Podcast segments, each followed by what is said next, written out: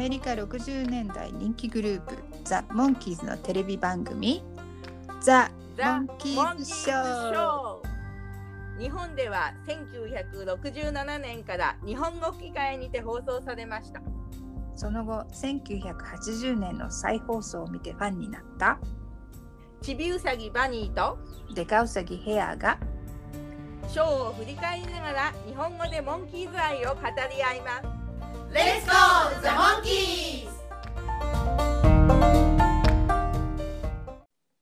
レッツゴーザ・モンキーズポッドキャストへようこそバニーヘアのバニーですバニーヘアのヘアです私今年もよろしくお願いしますといつもならここで、えー前回のお話を振り返って話すんですけれども2021年初めのエピソードということでスペシャル版をお送りすることにしました。パチパチパチパチパチパチ。なので前回のお話を振り返るのは次のエピソードで話すことにしますね。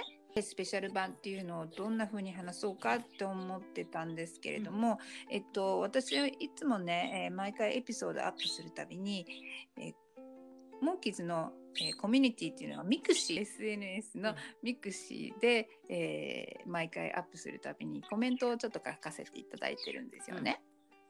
でそこの自分のコメントをちょっと見ながら振り返っていこうことにしました。でそこにねいつも「いいね」をしてくれる方がいらっしゃるんですっごい励まされているんですよね。この場を借りてお礼を言わせていただきたいと思います。ありがとうございます。はいで私は、えー公開されているポッドキャストをちらっとこう聞き直したりとかあと Facebook に載せた記事をこう見直したりしてちょっと振り返っていきたいと思います。で私も今まで Facebook の記事を見てくださった方々に心から感謝いたします。うん、そうですね。コメントとかも書いていただいている方とかもいらっしゃるしはいね。うんありがとうございありがますたいと。思います。まず振り返っていくと2020年の1月13日にエピソード0っていうのを話したんですよね。はい。でそれはこのポッドキャストを始めるきっかけみたいなことを話したんですけれども、えーその時にねあのオープニングジングルその前に1回ねあのトレーラーバージョンみたいなのを12月にアップしてるんだけど、はい。その時も使わせていただいたんだけど、あのオープニングジングルっていうのを、えーまず発表させていただいたんですけれども、えーそれはあ2019年の年末に赤いマラカス団の皆さんに、えー掛け声を録音させていただいたんですよね。そのおかげで毎回皆さんのこの掛け声にすっごい励まされて元気が出てきます。はい。ね、オープニングの Let's Go the Monkeys はいいですよね。まあ、自分もうんその赤いマナカス団の皆さんと一緒に叫んでるからちょっと自画自賛みたいになっちゃうんですけどもでもあの素敵なねお一人お一人の掛け声がとてもよく揃っていて、まあ、皆さんうんおのおののモンキーズ愛が感じ取れるような気がします。はい、その通りだね。うんで、えーいよいよ第1話が1月25日にアップされてます。はい。若さでスタート。えーこれが1月25日ね。はいうん。記念すべき第1話でもう何約2時間にも及ぶ超大作になっちゃいました。本当初めは基準が全然分かんなくて台本もなくってもう行き当たりばったりって感じでもうやりながら学んで回を重ねるたびにああでもないこうでもないって、うんようやくねあの今の形になったのが5話目ぐらいだったかな。うん、もうだいたい1時間ぐらいにまとめなきゃっていつも思ってるんですけどはねい。もうすごい反省しました。2時間になっちゃったのね。で、えーこのお話の時に、えー感じたのはお話に隠れてる「ハツカネズミと人間」ね、英語の題名は「マイスマン」っていうんですけど、その映画を見たのを思い出しますね。すっごい感動しました。まあそうちょっと聞き直してみたんですけどこの第1話。えー喋りの速度がやっぱり遅いですよね。あのうん。現在に比べてね。で、まあ、うん。うん。うん今ほどやっぱりちゃんとした台本がなかったからかなと思うんですけど、うん。でもこう聞いてみてねあの聞き直してみて、世間話みたいなこういうゆっくりの会話は全然ダメかっていうとどうもそうでもないような気がしてきました。でまあうん。こんなことありえないんだけどモンキーズショーが例えば10分番組だったらこのペースで話しても2時間にはなんないだろうなとかって そんなことも考えたりしてみたんですけども まああのーこのねえっ、とこここここのそのポッドキャスト、うん。今やってるものの今日の台本を考えた日に、まあ最初から聞いてみて、でもともとその、これを書き直した日っていうのはとっても眠い朝だったんですけどその ポッドキャスト聞いてたら寝ちゃったんですよ。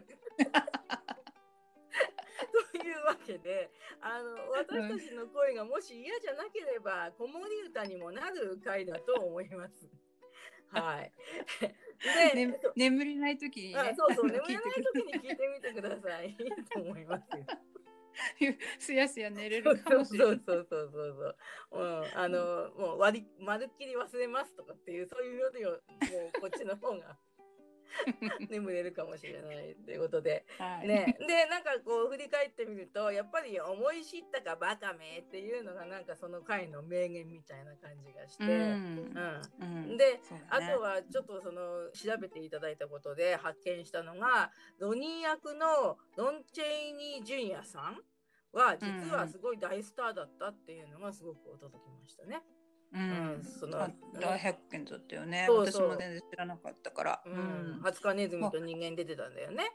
うん、ベッシー役のねあローズマリーさんははい。本当大物だなっていうもう貫禄があるからね。大物役者なんだなって思ってたけど、うん。まさかねロニーが、そう。すごいすごい大活躍してた人だったんだっていうのがびっくりでしたね。ねびっくりでした。はい。はい、はい、では次の話。モンキーズのスパイ大作戦、はい。これは、えー、2020年2月8日にアップさせていただきました。はい。あの前回が2時間だったのに比べればこの回は1時間20分くらいなのでだいぶ短縮していただきました。でこの頃は私は日本の吹き替え俳優の説明ぐらいしかしてなくってあとはヘアさんが調べてくれたことに「はいはい」って言って相づちを打つぐらいしかやってなかったんですよね。で話し方はまだこう2人とものんびり口調なんですけどもそれでもまあ言いたいことの要点はね楽しく話せていたなと振り返りました。で、うんあの現在のポッドキャストはね今の形になったのはまあ例えばうん。エピソードの場面場面の情景とかセリフをできるだけ具体的に紹介しながら、トリビア的なことをお話ししてるんですよね現在はね。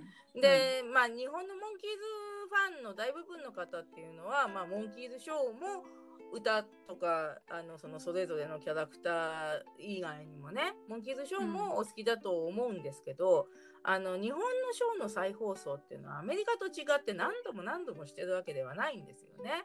うんえーなので日本語版ショーの場面を記憶している方々は少ないと思って現在はその情景の説明をしているわけですけども、うん、でもポッドキャスト初期の頃は、まあ、聞いている方たちがこのエピソードを覚えているのを前提でヘアさんが発見したことをのんびりお話ししているという。まあでもそれも聞いていてねまた聞き直していて楽しかったから私はいいよなとも感じました。うんで、まあ、この回はアメリカのそのモンキーズの再放送の仕組みについても話してくれているのがとても良かったと思っています。うんうん、それであと,、えー、とポッドキャストを始めた頃は、タイムラグがなんか全くないように聞こえてたんですけどね。ううんん、ないねって話してたんだよね。そうそうそうそう、うん本当。でまあ今度このお話の方をあの振り返るとこれは私バニーのとっても好きなお話だったんですよね。で一つ一つのギャグが最高だったんですけど、で名言としてはねあの別荘もよろしいなみたいなやつがね。ボリスさんのね。モリさんのね。変なけったいな関西弁の 変な言葉シリーズ。もう変な言葉シリーズよろしいなっていうのがね。そうそうそう。で、あとは、日本人的に発見したのは、日本製ライターの中の日本人っていうのは山下さんっていう名前がついていたと。でう、ん空手を教える先生は、焼き本っていう日本人だったっていうのがちょっとびっくりしました。そうそう。それでね最初の自己紹介の時に山下バニーと焼き本ヘアって言って 私は一人でムフムフって喜んでたのを覚えてます。はい、そうですね。あとハニーウェルクっていうね、はい役の人がすごいいい味出してると思いましたよね。そうですね。ハニーウェルの役の人っていうのは、なんかね、アメリカ政府に関係のある仕事にその後ついたっていう話に、うんとっても驚きましたね。あんな風な感じなのにね。それで、あとは、あの、劇中にね、可愛い魔女うんジニーが出てくるんですけど、ジニーのお話は、アメリカの本放送では、モンキーズの次の番組だったんで、もう単に出る番組を間違えてるっていうわけじゃなくて、出る時間を間違えてたっていう意味があったっていうのもちょっと驚きました。ね、うん面白かったね。面白かったですうんね。では次はお化け退治第3話目ですね。はい。えーは2020年2月22日のおう2つながりの日にアップさせていただきました。はい。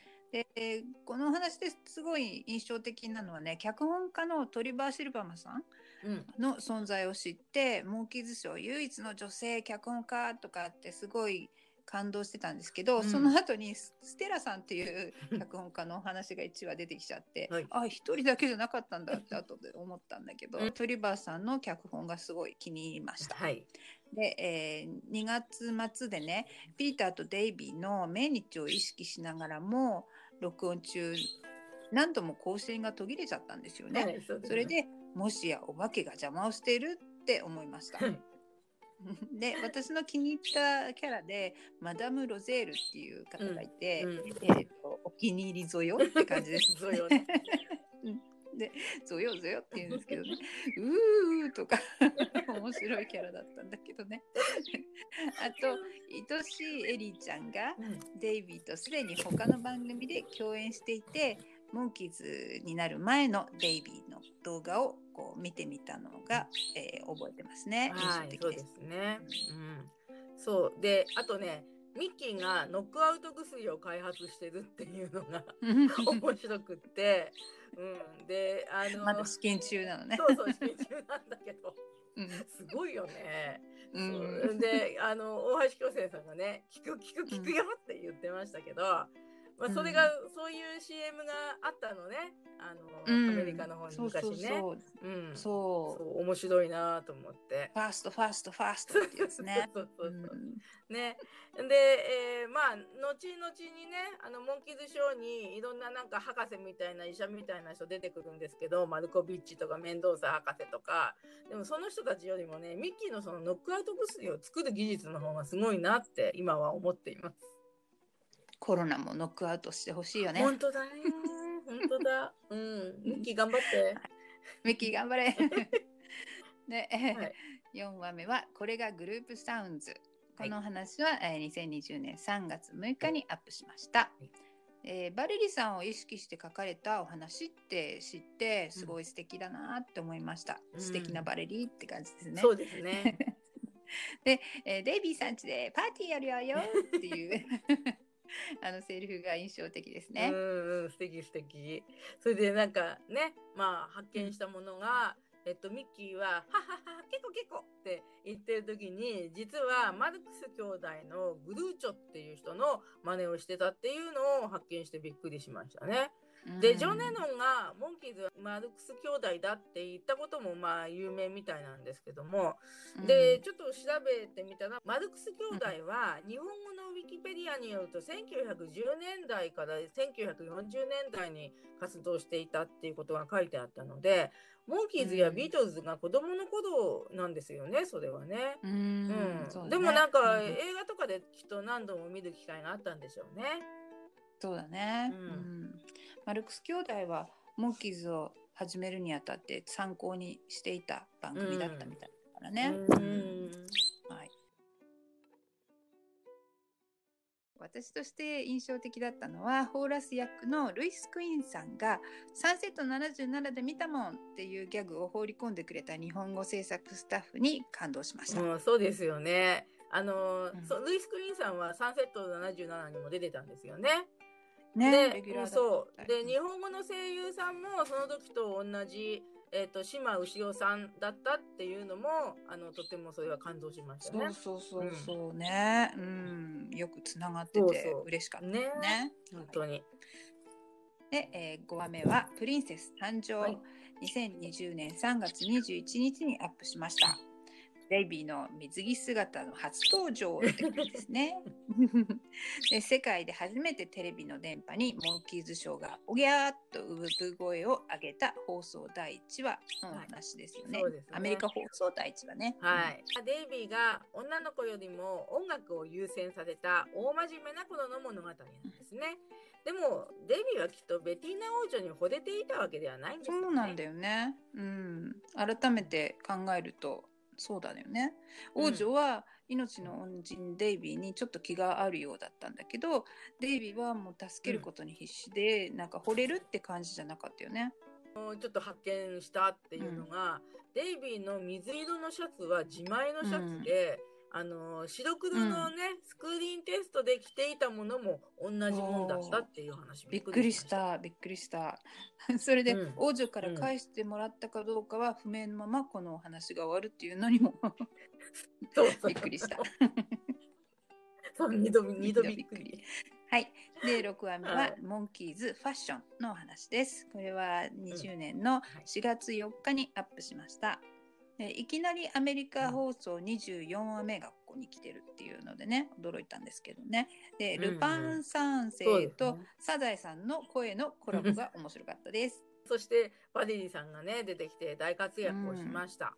うんこのポッドキャストを録音した時になんで24話が来ちゃったかここに来ちゃったかって、いろいろ仮説を立ててみたっけな、いろいろ考えてた。うんね、うん 考えてみたね。はい。で、えっ、と、モンキーズショー好きな私たちには珍しくあんまり見たことがないエピソードだったし、なんか何度か見て私たちが大人になってしまったせいなのか、あまり面白いエピソードと感じてなかったので、どう話せばいいかっていうのをちょっと考えましたよね。苦労したね。うんでも、そう苦労したね。でも、あのね、一番最後の方に出てくるデイビーのスキンヘッドはね、当時の日本のハゲ面とは全く違っていて、カツラとこうデイビーのおでこの境目が全然見えないので、さすがハリウッドの特殊メイクっていう風に感じましたね。えっと、恋はちょっぴりのジャケット写真は、この回のセットで撮影されたっていうのがすごい発そうですね。うん。ここかなっていうセットの感じも見つけ出してね。そううんねえ、うん、それもなんか一つのここで放送した一つの理由かななんていう仮説も立てたりしましたけどね。うん。なるほどね。うん、そうですね。7話目ははいスターハント。2020年4月14日にアップしました。うんねバニさんがいなきゃダメと何度見ても笑ってしまうギャグや、オープニングでの生演奏が垣間見れる作品。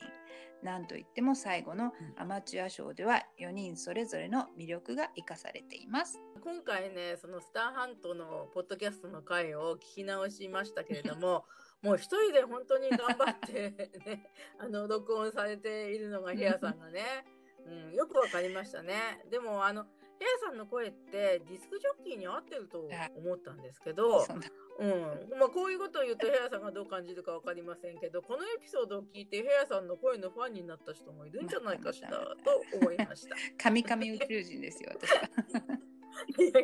私もそうですけど。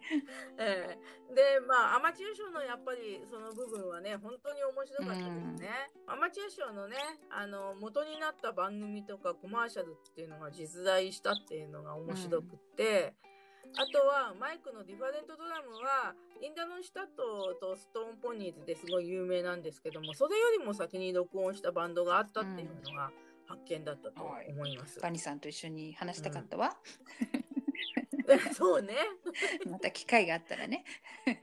はいそうね、機会があったらね、機会があったはい、で8話目が「ペットはダメよ」のお話は、えーはい2020年4月24日にアップしました。もうすんばらしいねっていう感じですね。4人の新鮮な演技と見た目でもうすでに面白いチェリー・コロンナ氏ら。うんが登場。うん。ボブラ・フェルソン氏の、えー初演出作品で子供動物野外ロケそして若い女の子なしというチャレンジ精神旺盛な作品だと思いました。このエピソードって言えばやっぱりデイビーの乗馬シーンにつきますかね。あとはマイクの闘牛のシーンかな、ちょっとかっこいいのね。うん、でミッキーが床で真面目に滑ってくるシーンも かわいそうだけど魅力的面白かったよね。あれ日本語で「いて」って入れてるのがね。さすが。そうそうそうそう、うん、本当だね。実際には何も言ってない、アメリカではね言語版では何も言ってない。転んじゃってないですね。うん、そう。であの発見したのがあのお馬さん黒いお馬さん、ジェルミーがあのアメリカテレビドラマ界では、まあ、モンキーズよりも10年も前から主役を張っていた大先輩だったっていうことですね。うん、でヒューリーというドラマの主役、うん、ヒューリー役だったそうですね。ね私もちょっと何話かヒューリーにはまっちゃったんですけどね。ね9話目、えー、スイート16は、はい、えー、2020年5月2日にアップしました。記念すべきパイロット版ですね、はい、1965年11月に撮影、オーディションで選ばれた4人が初めて演じたモンキーズショー。すべてはここから始まった、うん、お話そっちのけでついつい熱く語ってしまいました。パイロット版が多少の編集を経てモンキーズショーの本編として放送されていたっていうのがとても興味深いですね。うんうん、そして、えーと、実際にこの話のロケ地を訪れた皆さんが本当に羨ましいですね。でそちらの方から写真の提供もしていただいてどうもありがとうございました。ちょっと発見したのはあの他にも候補のグループ名もあったらしいんですけども、うん、モンキーズはもしかしたらザ・インポッシブルズになっていたかもしれないっていうことがね、うん、あのなんでそれにこだわるかっていうとあの、インポッシブルズっていうのは、アメリカアニメのその日本語タイトルで言うと、スーパー3の英語の名前なんですよね。うん、あの、ラリホーってんですけど、そうそうそう。ラリルレードっていうやつだけど。ちょぼよよよよ。ちょぼよよよ。見てた見てた。そうそう、ウリは気取ってスイスイスイ。腕番パラパラパラパラっていうですね。いいね、うん。そうそう。でもあれあれは諜報部員だよね、そうそうそう。うん。だからモンキーズは諜報部員。いやどどどっこいしょってやつですね。すごい歌だよね。あの歌名曲だよね。名曲だよ。だってそれで日本にね輸入のあのアニメなんだけど。ちゃんとあの頃って日本のテーマ曲を作っちゃってるんだよね。独立して。次は、はい、えー、グッドバイデイビーのお話は第10話目に話しましたね、はい、えー、2020年5月12日にアップしました、はい、もう今でもうるうる、はい、デイビーが旅立たれた2012年以来、うん、何度見てもうるっとしてしまうこの作品 撮影13本目だけあって、はい、4人も制作側も慣れてきたような空気を感じます。で私たちもポッドキャスト目10本目だったので少しずつ慣れてきたかなっていう感じですけど、うん、えー、ロケ地であるバーバンク空港の様子も興味深いです。今回はデイビーの故郷、イギリス・マンチェスターに行かれた方のお話も少しだけ話させていただきました。行ってみたいなマンチェスター。っていう感じですね。うん、そう。でまあ、デイビーがね3人とこう別れる時の演技ね本当に目を真っ赤に晴らしていていいなって思いますね、うん、だから余計泣けるんだろうなと思うんだけど。うん、それでまあちょっとこれはあの私的大発見になってしまうんですけども、うん、デイビーのおじいちゃん役のベン・ライトさんっていう俳優さんは、映画サウンド・オブ・ミュージックでナチス・ドイツの役を演じてた方なんですね。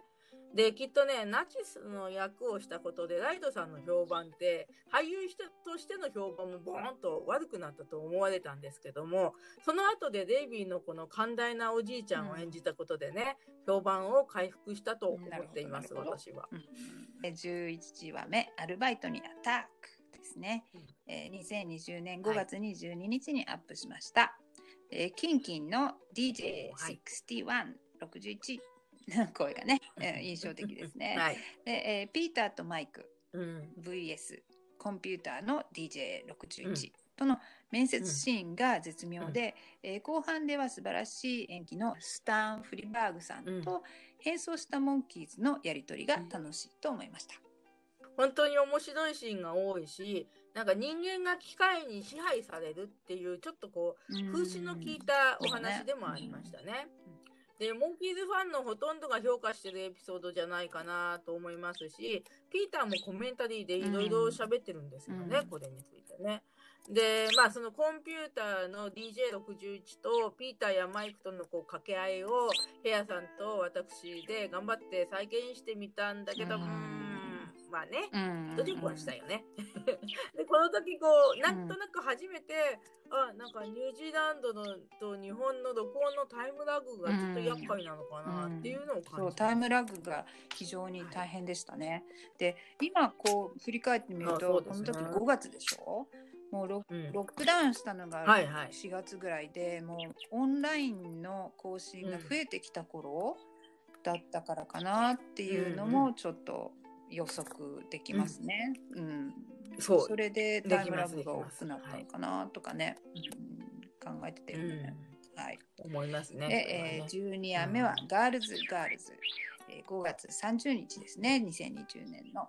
で、えーなんといっても魅力的なミッキーの女装が素晴らしいこの話。英語ではミセス・アーカディアンってなってるんですけど、日本語ではバルトン夫人とされているのはなんでだろうって疑問を持ってたどり着いたシルビー・バルタンさんの存在。あと音楽シーンに出てくる窓拭きおじさんの謎とか、あとマイ・フェア・レディのパロディとかいろいろためになるお話でした。うんデイビーのお相手の女の子レスリーの声を小窓くるみさんが担当していて喋、り方が独特だったのでうんちょっと真似してみました。でこの頃からね、あのー 私とヘアさんのモノマネ合戦が始まったかなと。でもバニーさんすごいそっくりで超受けましたね。うんもうね あそうですか。バニーさんに隠されていた才能を発見した瞬間って感じですね。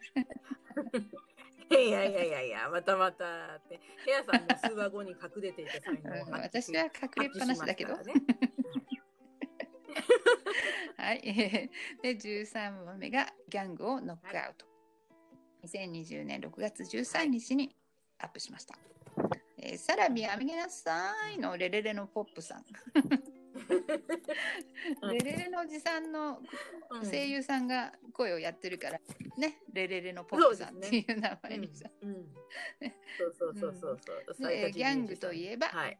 銃撃戦モンキーズショーの中で一番死者の多い作品ではありますが、う。ん美味しそうなミートボールで少しだけ恐ろしさが和らぎます。日本語翻訳さんが頑張ったギャグにも軽快に笑わせてもらいます。でステッピンストーンの音楽シーンで見られるレストランのキッチンのシーンも素敵と思いましたね。このお話をこう最初にね、うん見たと高校の頃は、ピーターが一生懸命頑張ってるイタリアのピザの作り方も、あとマイクやピーターがこうギターみたいに抱えてる生ハムの存在とかも全然知らなかったですね。最近なんか分かったかなっていう感じで。うん。で、まあ、ピーターがね、2回も殴、ん。殴られるシーン？とか、あと、マイクとデイビーの丸バツシーンに、まあ、日本の子供もいろいろな意味で泣いたと思ないるます。ね。ねかわいそうかわいそうだったね、ピーターね。ではうん。14話目は「うん。涙のヒットソング」2020年6月27日にアップしました、ジョニー・ジャンズ役の人ね、美人はすごいのよっていう感じで、うんうん この人すごい人なんだなって発見したのもあったしこのジョジョニー・ジャンズで言えばヤシがねもうずっとこの回以降ずっと使われてるのがねその度にジョニー・ジャンズジョニー・ジャンズってい うようになったっていうのが面白かったなと思います。はい。で、リーダー役のマイクがコロッとだ、騙されてしまい、モンキーマンが初登場します。うんで、面白いギャグの連続とうん、可愛いワンちゃんたちの映像にほっこり。文句なしの名作って思いました。バーニー・クラスさんが映画ゴーストに出演されていたとは思いませんでしたね。映画館でゴースト見たんだけど、ね、ちょこっとしか見たないからね、最後。騙されたことにねショックを受けて寝込んじゃったマイクを3人3用の方法で慰めるデイビーとミッキーとピーターがいたんですけどもそれぞれのキャラクターを的確に表現している良いシーンだと思いました。あとマイクが騙し取られたお金を社長の MD、まあ、モンキードリームスじゃないんですけど ミッキー・ドレンツさんなんですけど MD として取り返すところはまさにミッキーの本領発揮なシーンでしたね。えー落ち込んだ自分が落ち込んだ時ね、この慰めてるシーンを見て励まされたいっていう気持ちになりましたね。うん。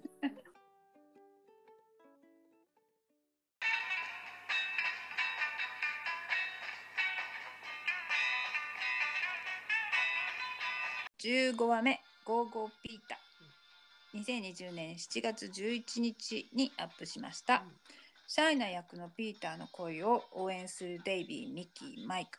素敵なバレリーさんと嫌味なロニーの不思議な関係性妄想がどんどん膨らんでしまうのはもしかして脚本家の仕業、うん。と思った作品です。はい、この時は女の子と喋るのもむ難しかったピーターですけどもその後のエピソードからは女の子とお話しするのが大得意になりますね。でまあ発見したのがあの後の方にも出てくるんですけどロニー役の俳優さんが出た出たのヘンリーの役だったっていうのがすごいびっくりして、うん、うんであとは演出とかモンキーズの演技指導をしてたジェームス・フローリーさんがこの時30歳だったっていうのをすごいしっかりしてるみたいな気がするからバニさんこだわってたよね。そうそうそうだって30歳だよ。30歳ってすっごい驚いてたよね。だよ。16話目「ジプシー競争曲」2020年7月25日にアップしました。でマルティースの彫刻っていう言葉が面白かったですけど、はい。あとリバイバル世代としてはデイビーが日本でシングルリリースした「魔法でダンス」の、ね「ダンスジプシー」っていう、ジプシーという言葉を思い出しました。うん。ええーハゲタカの彫刻がね裕福層への皮肉を込めているっていうところとか恐ろしい拷問シーンも小ネタが詰まっているのでついついいつの間にか笑ってしまうと思った作品です。はい。本当に小ネタ満載でしたね。で、うん日本で1980年からのリバイバルの再放送ではちゃんと放送されていたんですけど、えー、と日本のセリフがねちょっとジプシーのことを茶化しているというかちょっとあんまりよく言ってないせいか、その後の地上波でのモンキーズショーの再放送ではこのお話は放送されないこともあったと記憶しています。うんでもまあね茶化す言葉で一生懸命笑わせようとしてるんだと思うんだけれども茶化す言葉がなかったとしても、いろいろなギャグでとても笑えるお話だと思いましたね。はいでねあの発見したのがねあのマルコのね 「ラッキャワダー」の曲に元歌があったっていうのびっくりしましたね。びっくりしたね。適当に歌ってんのかと思って。あったんですよ。そうそうそうね。はい。はい。で、えー、17話目「Hey Dance Dance」20年の8月2日にアップさせていただきました、はい。えーこの時のね「戸惑いの舞」っていうのが私好きだったんですけど。元気にスタートの音楽と元気に踊るモンキーズの映像を見て少しだけ元気になれるかなと思ったんですね。まあうん。この頃8月でねもうコロナのことでいろいろ報道されててちょっと元気を失うような感じの時だったんで、うん。はい。で、えーまあ、ロロックダウンならぬ、突然の録音ダウン。っていうのがね、はでもモンキーズの愛の力でうん。私たちのハートは止まりません。っていう感じでしたね。マイク風ですね。そう。でレナルド校長役のハルマーチさんっていう俳優さんがもっと前にクイズ番組の司会をしていたそうでその映像をねヘアさんが、うん。まあ、見つけてくれてそれを見るととってもスマートでこの頃からご婦人キラーとしてのなんか雰囲気が出てましたね。はい、で録音機能ダウンには参ったんですけどもでもなんとか録音できてよかったですよね。よかったね。はい。そして最後の方に出てくるこうロンプシーンに出てくるちっちゃいワンちゃんがミッキーの愛犬ゆうちゃんだったっっていうのがね。ね。ううんん、ちょっとでびっくりしましたね。バニさん家にもゆうちゃんがいたんだよね。昔ね そうそうそう。まあね、昔ね偶然にもはい。偶然にもね。偶然だよね。びっくり。ね、なし柴犬だけどね。うん。でもびっくり。同じ名前だった。18話目がドクターストップ。2020年9月5日にアップしました。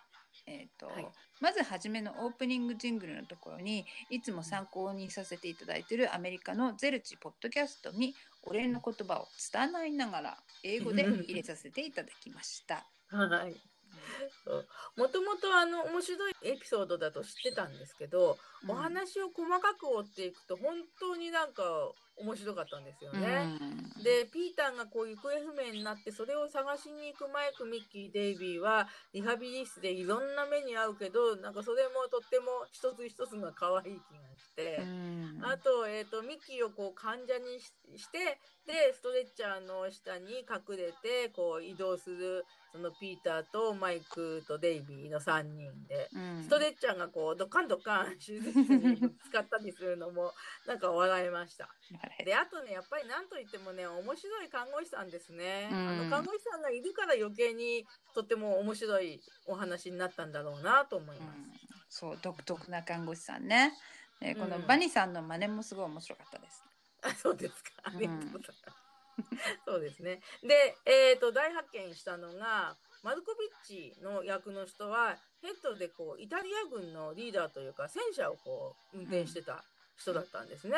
うんでマルコビッチがそのその時ヘッドで見るとミッキーとすごい身長差があるような風に見えるんですけど、うん少なくともこのお話ではそういう身長差みたいなものは感じさせませんでしたよね。そうだね。うん。うんうんあんまりあれ小ほどだささが分かんなかったね。うんそうそうそう。うん、なるほど。はい。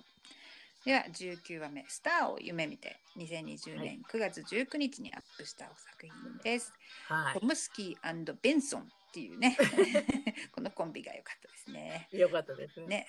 ね まあこの名コンビが笑わせてくれます、ね。ハベル・ベンソンさんとね、アイリーン・チョムスキさん。ベンソンプロダクション、そう、アイリーン、うん アイーンじゃないよ。うんうん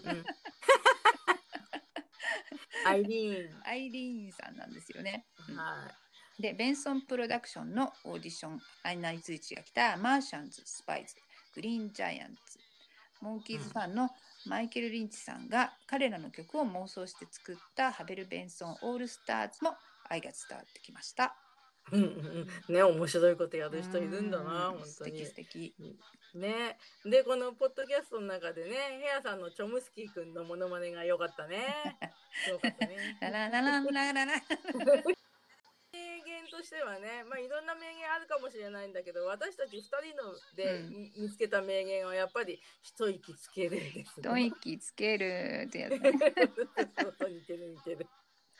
もう一息つきたいんだよね、もうね。そうなんだよ。そういう年頃なんだよね、きっと。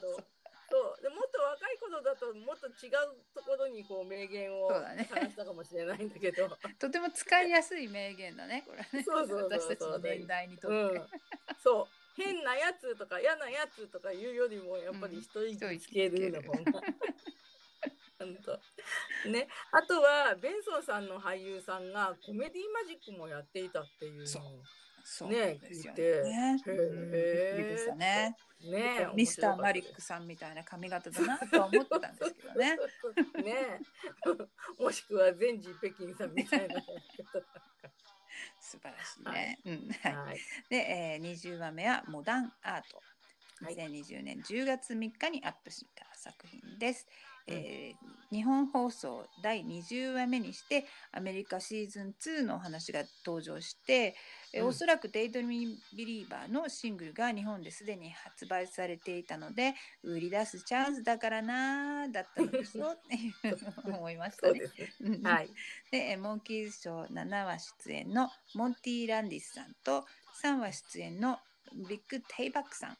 ビッグ、うん。ビッグさん今日お誕生日みたいね、うん。あおめでとうございますおめでとうございます で、えーモダンではてなマークな芸術家とか、えーとうん変わった美術館の館長さんうんねキャラクターが面白いので面白いギャグも折り詰めになってましたね。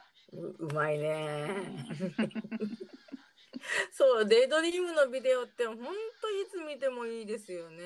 いいよ。ね。うん、そう。で、あとピーターが模写した絵画は、笑う騎士っていうタイトルがついたちゃんとしたね、有名な絵画っていうのもちょっと発見でしたし、あとは、えー、4人がね、黒ずくめ、アートリネック、ちょっと違うかな、の衣装を着たモもうちょっとキーを高めにした方がいい。か タートルネック。そうそうそうそうそうそうそれそれ。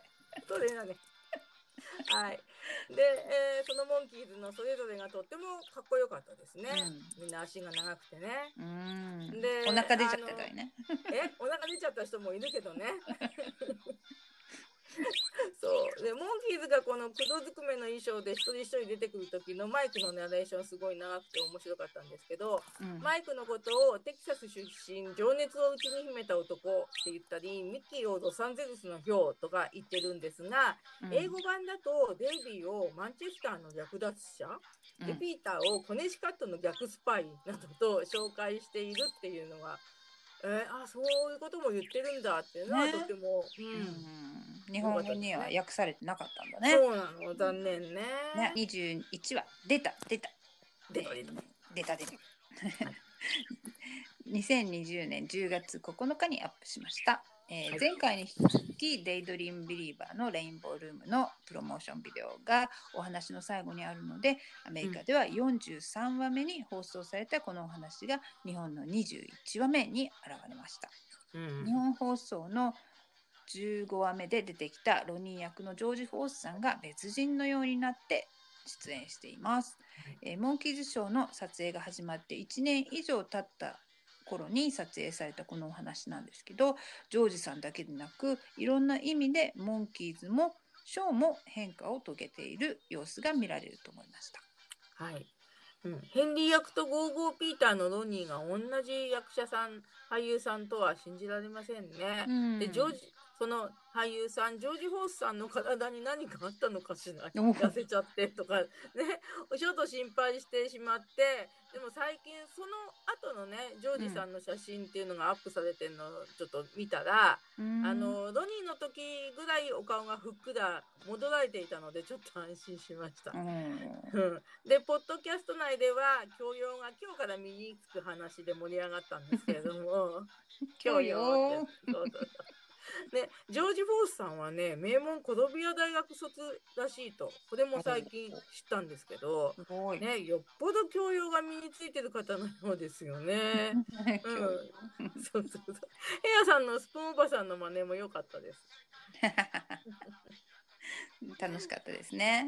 楽しかったです、本当に。スプーンおばさんの役の方は他の番組でもおばあちゃんキャラだったっていうのが素敵な発見でしたね。はいはいはいはい。なんかキキキリンさんみたいですね。そうですね。確かにそうです。で、あとね、あの菅井金さんとかね、いろいろそういうおばおばさんにもなってないのにおばあちゃんの役やる人っていうのもいいましたけど、うんあの最近の日本ではあんまりおばあさんやおおばさん専門の女優さんって話聞かないんですけどね、あんうまりね。ん、んそう。ね。はい。最近はもうおばあさんの役者さんが多すぎて別に若い人がやる必要ないのかもしれない。そうかもしれない。で、今のおばあさんって、まあ、現代劇のおばあさんって、すごいこう、モダンな感じな人が多い、そうだね。うんうん本当。はい。はい。で22話目ロノックアウト。うん。2020年11月6日にアップしました。はい。デイビーが仲間たちの貧困脱出のために一肌脱ぎます。また脱ぎましたね。そのデイビーの反乱に、うんでテレビの前の女の子たちまでもノックアウト。ね、そうですね。ピーターの盤上シーンの音が日本語版と英語版で全然違うっていうのは今回すごく驚いて、うんでまた英語版の方がちょっと面白いっていうのがね、うん大発見でしたね。あとデイビーのシャドーボクシングのシャドウはピーターだっていうことが私的には分かってとてもすっきりしました。であとこのお話でスウェットショップっていう英語がブラック企業を意味してるっていうこともね知ってすごいやっぱりまた勉強になりましたね。勉強になったね。勉強になりました。はい。はい23話目モンスターロック2020年11月12日にアップしました。はい。これは見るたびにモンスター役のリチャード・キールさんの微妙な表情とか仕草に魅了されていきましたね。実験成功を喜んで「あこりゃあこりゃ」って踊る あの博士とグルートもわりかしでした。うーん。えー博士の誇る美しい娘さんのおかげでちょっと男臭い話もちょっとほっと一息、えー一息つけたかな。そうですね、うん、リチャード・キーズさんって仕事に頑張るモンキーズに好印象を持ってくれていたっていう話を聞いてとってもいい人だなと感じました。また今回私もねこのうん。モンスターがただの大きいロボットではなくて場面によっていろんな表情をされてるのに気づき本当ファンになってしまいました。うん。うんそう。であとはその英語版のピーターはモンスターをペットにする気満々でアンディっていう名前を付けていたっていうのもね 面白かったですね。ね、ううん。ん、はい。で、24話目、サーカス入門、2020年11月19日にアップした作品です。はい。えーサーカスボーイで主役を演じたミッキーが10年の時を経てサーカスにやってきた。うん。懐かしいなぁと番組のテーマソングを口ずさむところに、うん。えーその都度面白い日本語を放り込んでいる日本語スタッフの努力にも感心します。うん、そうだそうだ。そそううだだそうだ。そうだそうだ。そう。でねモンキーズショー全話の中でアメリカでは視聴率が一番高かったお話だったっていう聞いたのをびっくりしましたね。で、うんどうしてかなーって疑問を持ってたんですけれどもミッキーが原点ともいえるサーカスに帰ってきたからなんじゃないっていう私たちなりの結論を出しましたよね。うんあの一つ一つのお話を深く掘り下げる価値っていうのをねそういうこうなんかそれなりの結論を見つけることができたっていうことで、その価値を改めて見出すことができました。おー深いね。はいね。はい、25話目、ザ・プリンス。はい。2020年12月4日にアップした作品です。はい。デイビーが一人二役をしてるけど、後ろ姿の方はヘアスタイリストさんが、えー髪の毛を見てスカウトしたロドニーさんっていうことが分かりましたはいね。。はい。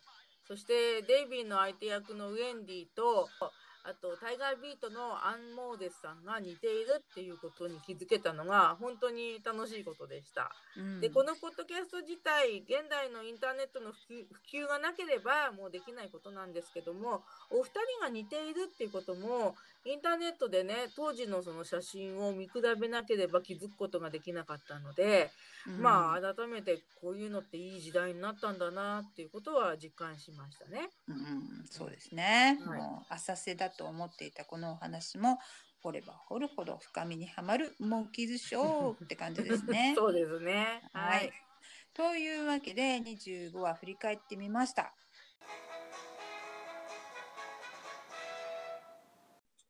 あ、途中経過っていうかアンカーのアプリの中にポッドキャストの分析っていうのがあるんですよ大まかなんですけど、うん。そこでね、えー合計の再生回数っていうのが分かるんですけどそれが最近なんですけど、えー1000回を超えました。おおすごい。よかった。うんえーおそらくその半分以上500回以上私たち2人で聞いてるんだと思うんですけれども それでもね、えーうん推定視聴者っていうのが14から16人になってて、うんまあ、2人抜いてもだいたい12から14人ぐらいの方が聞いててくれるんですけれども、本当にとても貴重な視聴者の皆様に心より感謝します。感謝します。ねでその中の分析っていうので国別の結果が出てくるんですけど、50%、半数以上が、えー日本の方で、うん。えっと24%がアメリカなんですね。で、えーニュージーランドが19%多分私ね、うん。で、えーメキシコが2%、うんっていう結果が出てきてその他にえー1%以下っていうのがうっかりクリックしてしまったのかもしれない 方のグループが、えっと、すごいんですよ。イギリス、オーストラリア、スペイン、あ、違うか。ポルトガル、パキスタン、シンガポール、ドイツ、イスラエル、ポーランド、フランス、ロシア、ナイジェリア、オランダ、そして11月に新たに、えーアルバニアという国が加わりました。すごいでしょ？ょ。ね まあ、うっかりクリックしてしまったのかもしれないけど、なんか世界のどこかで私たちのこの声が ちょろっとでもなんか流れてるって思うとすごいなんかワクワクしちゃうんですよ。うーん、本当になんか、いや、想像ができないっていうかね、こんなちまちまと録音しているものを、まあ、本当にすごいことですね。ありがとうございます。ねありがとうございます。はい。そしてまあ今回ね遅ればせながらモンキーズショーの日本語翻訳を担当されていた木原武さんについて少し調べてみたんですね。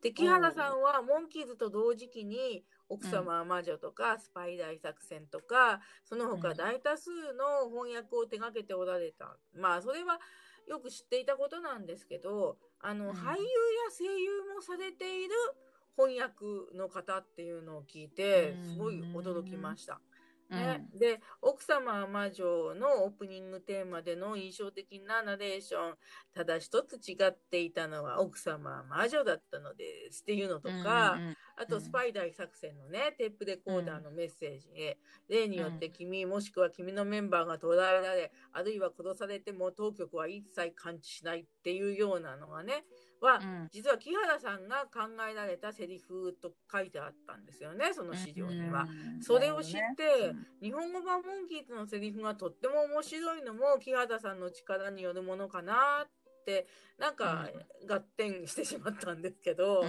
はい。で、えーセリフの言い方とかね、そういうものは、あの、東北新社っていう、その、えー会社の池内もちひろさんとか、中村忠康さんっていう方が、まあ、録音の時にね、担当されていたんじゃないかなと思うんですけども。うん素晴らしい。よく調べてましたね。ねありがとうございます。うん、そう日本語訳ってすごいうまいなっていつもね、えー毎回エピソードの中で私がうまいなとか、うん。もう日本語 ね、日本語のみのギャグで面白いねとかって繰り返してるんですけども、ですね。まあ、英語圏に私は住んでるので、うん。まあ、日常生活の英語とかね、まあうん。なんなんとかなってるんですけどうん。翻訳っていうのは本当全然違うことだと思うんですよね。うん。もう2つの言語の意味っていうだけじゃなくてもう言語のセリフに込められた隠されたニュアンスみたいなギャグを踏まえて、うんでそれでなおかつ聞き手の情報とか知識量に合わせた表現を見つけなさなきゃならないっていうのがね技だなと思うんーですけど、うん。まあ、当時60年代って言えば今みたいにネットで何でも調べられる時代じゃないし、もうアメリカの文化のこととか全然分かんないこととか多かったと思うんですよね。それこそもう窓拭きおじさんなんて分かんなかっただろうし。ね、うん。うん。トイレットペーパーのコマーシャルの人だとかね。そう。でそこへもう日本で知らされ知られている面白いことを放り込んで面白く面白くしてくれてるっていうようなね。本当相当情報量が頭にないと出てこないだろうなと思いました本当に神業ですよねうんでそこに、まあ、声優さんたちの息が吹き込まれてモンキーズショーが日本語版として本当に多くの人を楽しませてくれたっていうね日本語制作スタッフに改めて感謝します。はい、感謝します。その通りですね。本当50年以上経っても楽しませてくださって、本当にありがとうございます。うというん気持ちです。楽しい日本語になってくれてよかったですよね。ね、本当にそうだうね。ん、なんかこれ両方一粒で二度美味しいじゃないけどそうそう アメリカ版もアメリカ版で面白いものがうん。それなりにぶち込まれてあるし、はい。日本語版はそれなりにねもう日本人として笑えることがボンボンボンって出てくるのがすごい嬉しいよね。うんうんそうですね。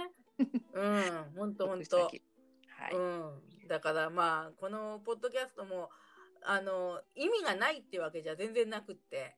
うんうんうんうん。ね、ちゃんとその両方を一応ご紹介させていただいて、うん。まあそあの違うご意見の方もいらっしゃるとは思うんだけれども、うん。うん、だけどねこっち英語の方ではこう言ってて日本語の方ではこう言ってますよっていうのっていうのはなかなかうんわからないところなので、うんうんううんんそれをこうちゃんと一応お話できてるっていうのはなんか、うん、いいかなと。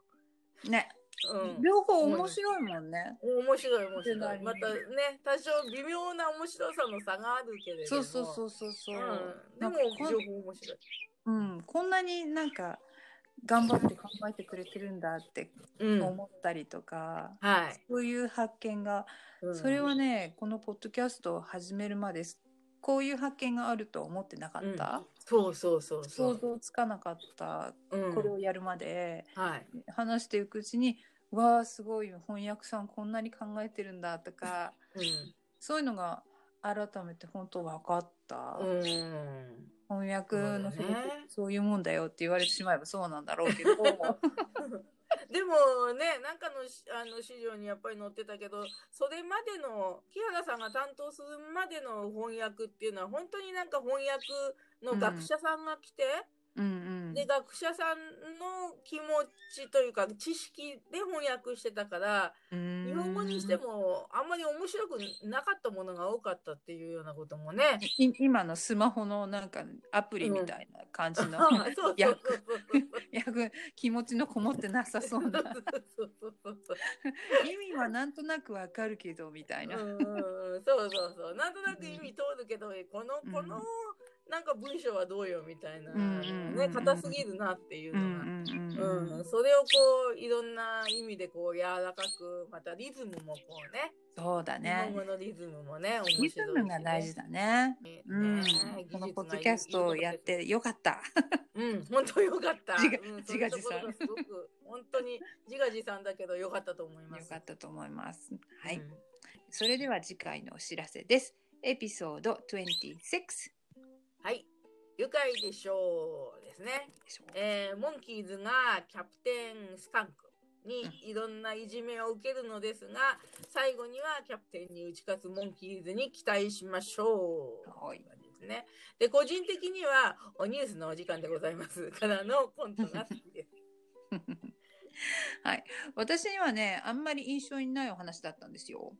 うんうん。でカセットテープは私全話録音してあったので、見てるはずなんだけど、モンキーズが本当に売れないバンドだと思ってて応援してた中学生の私には、うん。ちょっとモンキーズがいじめられるのは耐えられなかったのかなって、うん。かもしれないね。う。ん、そうかもしれないってちょっと今振り返るとね、うん。うん。で今新たな気持ちで向き合える気がします。はーい。そうですね。それでは次回のエピソードでお会いしましょう。せーの。レッツ Let's ゴ go ー the ザモンキー monkeys!